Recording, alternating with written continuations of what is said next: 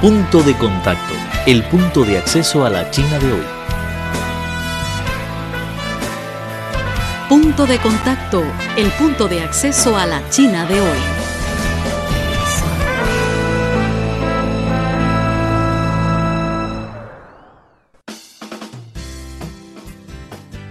Hola, ¿qué tal amigos? Bienvenidos una semana más a la charla de Punto de Contacto. Soy José María Rodero y tengo aquí conmigo en el estudio a Lázaro y a Vivian, a mis compañeros de la Radio Internacional de China. ¿Qué tal Lázaro? Hola, ¿qué tal? Muy bien, muchas gracias. Hola, ¿qué tal Vivian?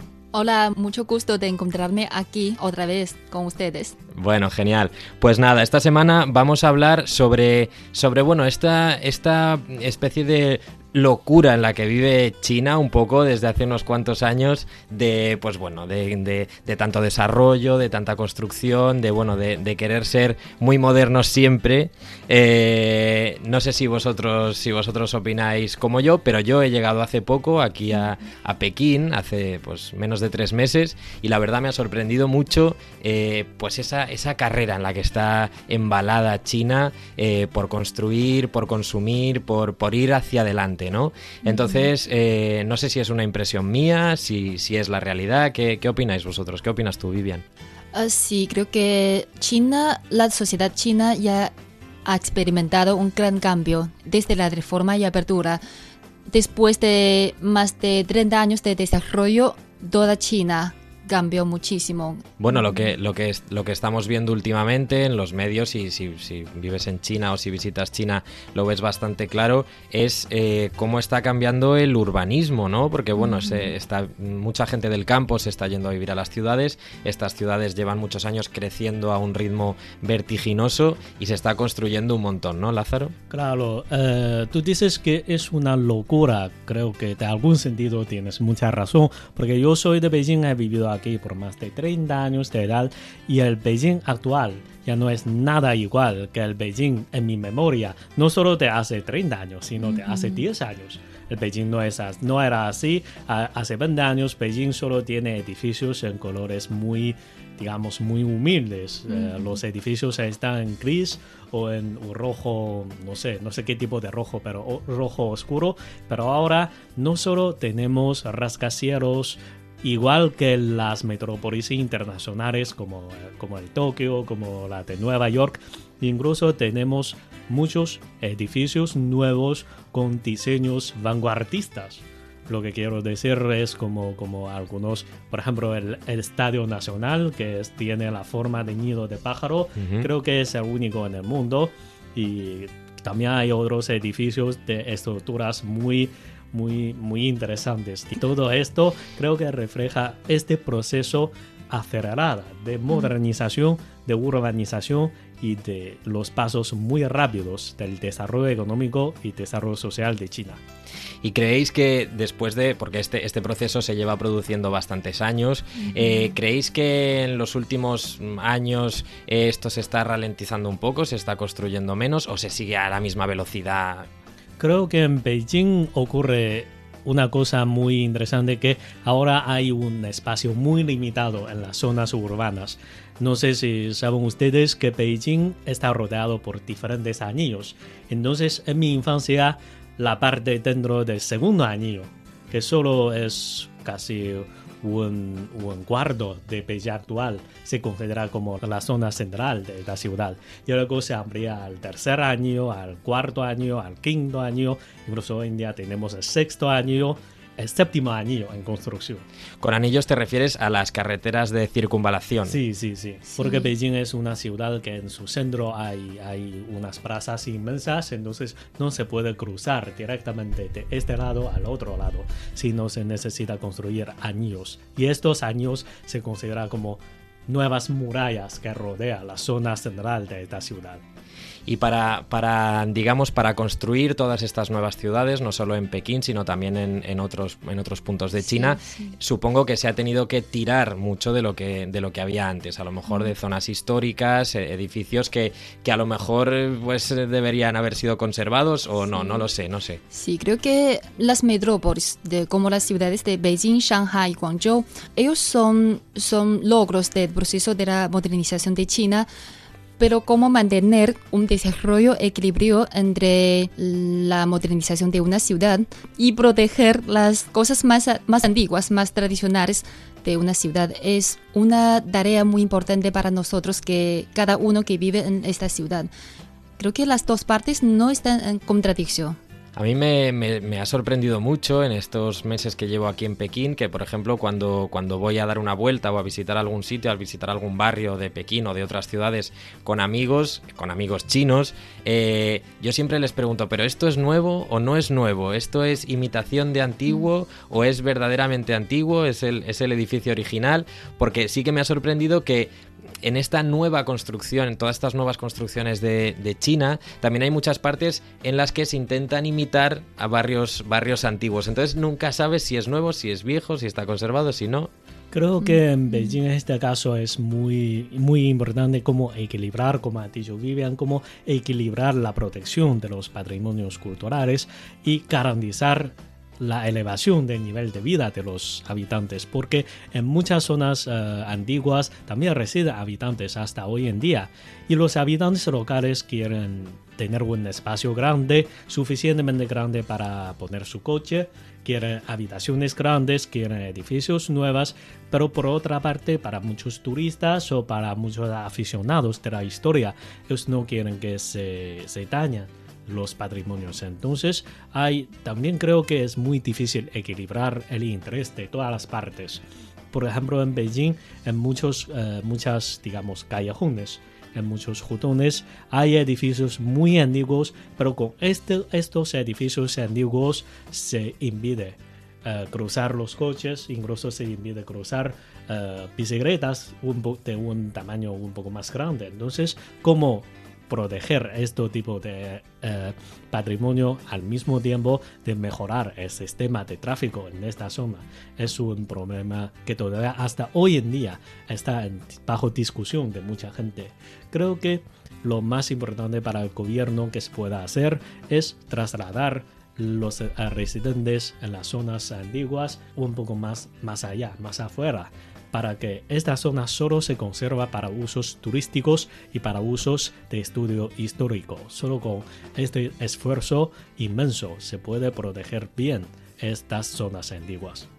Claro, porque por ejemplo la gente que venimos de fuera y vemos los barrios históricos del centro de Pekín, que son muy bonitos, eh, pues claro, nos gustaría que eso se conservara, pero por otro lado también entendemos que son barrios generalmente bastante incómodos para vivir, pues que están bastante anticuados, que a lo mejor no tienen todos los servicios que tendrían que tener. Y bueno, eso nos lleva también un poco a, preguntarnos eh, cómo está cambiando la vida de los, de los chinos eh, a, raíz de estas, de estas urbanizaciones. O sea, porque claro, hay mucha gente que dice, bueno, eh, sí, esto es muy tradicional y muy bonito, pero yo quiero salir de aquí porque quiero tener un piso eh, con mi baño propio, con mi garaje, con, alcantarillado, con todo. Entonces, ¿cómo, ¿cómo, creéis que, está cambiando esto? Creo que hablando de, de, de estilo de vida cada día más moderna de los chinos, el grupo más afectado creo que son los jóvenes es que las personas de mayores edades no creo que cambia mucho, como mis abuelos y mis padres. Es que los jóvenes chinos también son principales consumidores de una vida cada día más moderna, de la manera de, de consumir a la de divertirse. Por ejemplo, los chinos prefieren hacer compras en Internet, pedir comidas con apps en su móvil, hacer viajes individuos más y más chinos se acostumbran a salir a los pares para beber y bailar. Cambia mucho la, forma de, vivir de los jóvenes chinos.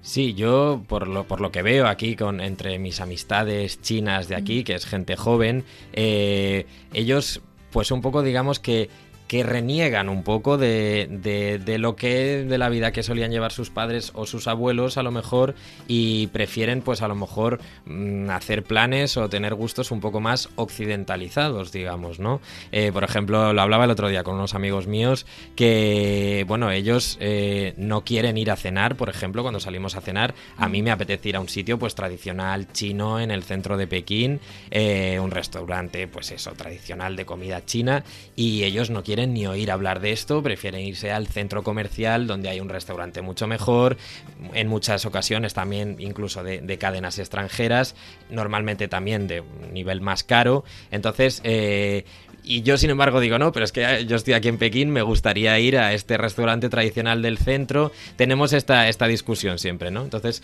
¿tú crees, Lázaro, que, también hay un cambio en este sentido? En mi opinión, estoy de acuerdo contigo y con Vivian que los jóvenes siempre tienen más opciones, digo, que los, que los ancianos, que sus padres o que sus uh, uh, abuelos. Entonces, uh, de mi propia experiencia, tengo dos ejemplares muy importantes de este, ¿no? Digamos, queremos proteger una vida tradicional en la zona central. Pero, ¿qué es la vida tradicional? La vida tradicional significa que vives en un patio cuadrado. En chino es Yuan. Es un patio turísticamente famoso en todo el mundo. Creo que si vas, por ejemplo, a las zonas de bares o la, los callejones de Beijing, uh, los guías te va a llevar a uno o dos de los patios cuadrados para visitar. Es bueno para visitar, pero al vivir ahí, te sientes muy incómodo porque incluso este patio no se ha diseñado ni un lavabo, uh, lavabo baño privado. Uh -huh. Solo tiene baño público en las callejones. Y podemos pues, pensar qué ocurriría para una gente que tiene esta demanda en una noche de invierno con temperatura de bajo cero y tiene que levantarte por la noche solo para ir al baño. Esto es una experiencia muy mala de vivir en este tipo de zona. Y para renovar todo el sistema de este tipo de patio cuadrado cuesta un montón de dinero. Esto es una parte. Y por otra parte, en este tipo de callejones siempre no hay un sistema completo de direcciones. Y me han dicho que es muy popular para los jóvenes de hacer compras en línea. Y qué es lo más importante para una llegada a tiempo de los productos es una dirección correcta. Claro. pero en los callejones siempre no existe una dirección correcta. Entonces es muy difícil para los jóvenes de acostumbrarse desde joven desde, desde infancia a este tipo de vida tan tradicional tan lento tan incómodo. Entonces ellos prefieren ir a los departamentos grandes a los edificios nuevos. Pero por otra parte para los uh, ancianos chinos ellos prefieren estar no tan alto de la tierra. Ellos creen que la tierra es algo de, de magia le da energía. Entonces ellos prefieren estar en los patios, tener una vida tan lenta porque ellos no necesitan hacer compras en línea. Ellos solo van a las tiendas cercanas para comprar cosas. Y todo esto creo que los ancianos conservan su vida tradicional, los jóvenes empiezan una nueva vida en los edificios nuevos, eso ya es un equilibrio. Y cuando no haya tantos ancianos, digamos, eh, podemos convertir a esta zona como lugares turísticos o reservas históricos y eso es una protección perfecta de la historia. ¿Y creéis que en China últimamente hay una concienciación de que hay que preservar estas zonas eh, antiguas que a lo mejor hace unos años se tiraban para construir edificios grandes donde alojar a mucha gente? Pues como has dicho José, eh, has visitado también algunas zonas de imitación a las calles uh, antiguas. Esto ya creo que es una elevación de esta conciencia de proteger la historia de una ciudad porque diferente de las calles europeas, diferente en muchos otros países, en Beijing muchos edificios antiguos se construyeron con madera y si se destruye ya no es posible recuperarlo. Incluso si pasa un incidente como cuando se quema o incluso cuando hay lluvia muy fuerte, los edificios antiguos hechos con madera se va a destruirse. Entonces es un poco difícil y complicado la protección de la historia auténtica pero por lo menos hay imitación para demostrar a la gente cómo era esta zona antes. Y si hay más edificios antiguos auténticos, digo, en esta zona. Se va a tener tecnologías avanzadas para reconstruir o repararlo o para hacerlo más uh, cada vez más consólido. Con estos esfuerzos creo que ya no va a ocurrir en el futuro la destrucción masiva de las zonas históricas. Y los residentes antiguos están cada, cada vez uh, más poco y los jóvenes se van a las afueras o a las zonas más avanzadas para vivir. Entonces, con todo esto, creo que dentro de pocos años el centro de Beijing se va a reconstruir a su, a su digamos, a su respeto, a una, tener una presencia más fuerte de los elementos históricos. Y creo que también un punto que no podemos ignorar es el desarrollo inmobiliario con mayor rapidez. Con su desarrollo cada día tenemos más viviendas casi con el mismo estilo de vivir y los comerciantes inmobiliarios obtienen gran ganancias de esta industria a expensas de destruir muchas muchas casas bonitas y, y, antiguas. Pero la buena noticia es que cada día más y más gente se da cuenta de este fenómeno y toma conciencia de proteger sus propias características de cada ciudad. Claro. Y bueno, digamos, esta, esta tendencia de, China em, a salir de los centros históricos e irse a las zonas, digamos, más cómodas de apartamentos y tal, que además, sobre todo, tiene que ver con las, con las nuevas generaciones, con, las generaciones del futuro.